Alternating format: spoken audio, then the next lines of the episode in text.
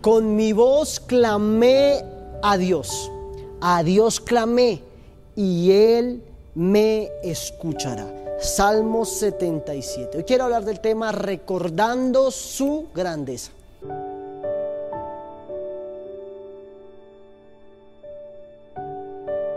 Uno de los momentos más difíciles en la vida del creyente es cuando espera un milagro y no acontece.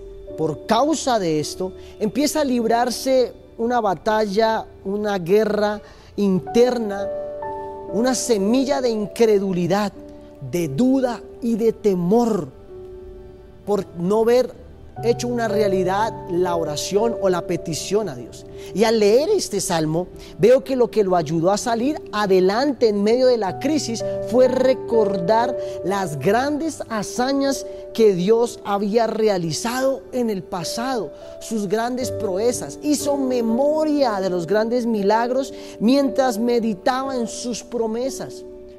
Ver las cosas que no son como si fuesen. Hablar de nuestro futuro y traer lo mejor del futuro para traerlo a un presente.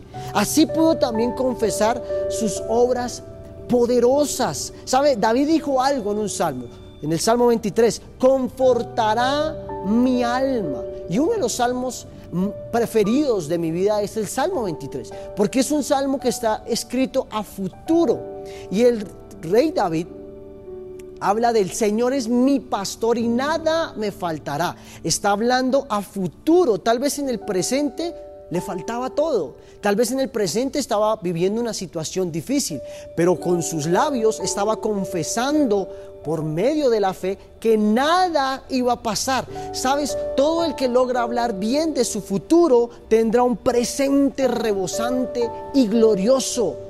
La oración es el medio por el cual podemos llegar al Padre con nuestras peticiones, con nuestras cargas, a cambio que recibimos su guía, su paz. Sabes, aquellos que hemos hecho de la oración una rutina a diaria, podemos disfrutar de la fortaleza y del ánimo del Padre cada día. La Biblia dice que sus misericordias son nuevas cada día.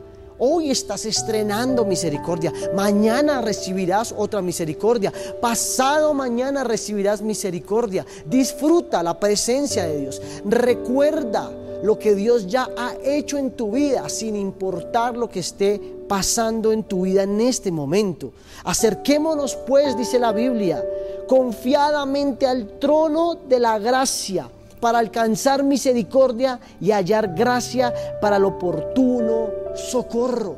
Nunca dejes de buscar la presencia de Dios. Padre, te damos gracias hoy, en este tiempo, porque hoy recordamos, hacemos memoria de los milagros, de las hazañas que has hecho con nosotros en el pasado. Tal vez tú que me estás escuchando no estás viviendo la mejor temporada. Tal vez tu presente es difícil, tu presente es incierto, pero debes conectarte en el futuro de lo que Dios tiene para tu vida y también recordar lo que Dios ya hizo por ti.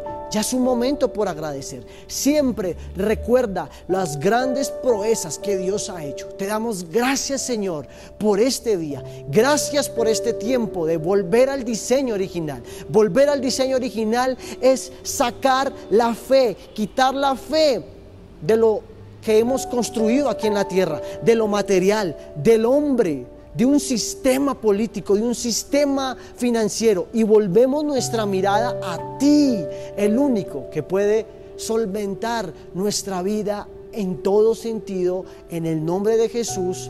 Amén y amén. Feliz bendecido día. Chao, chao.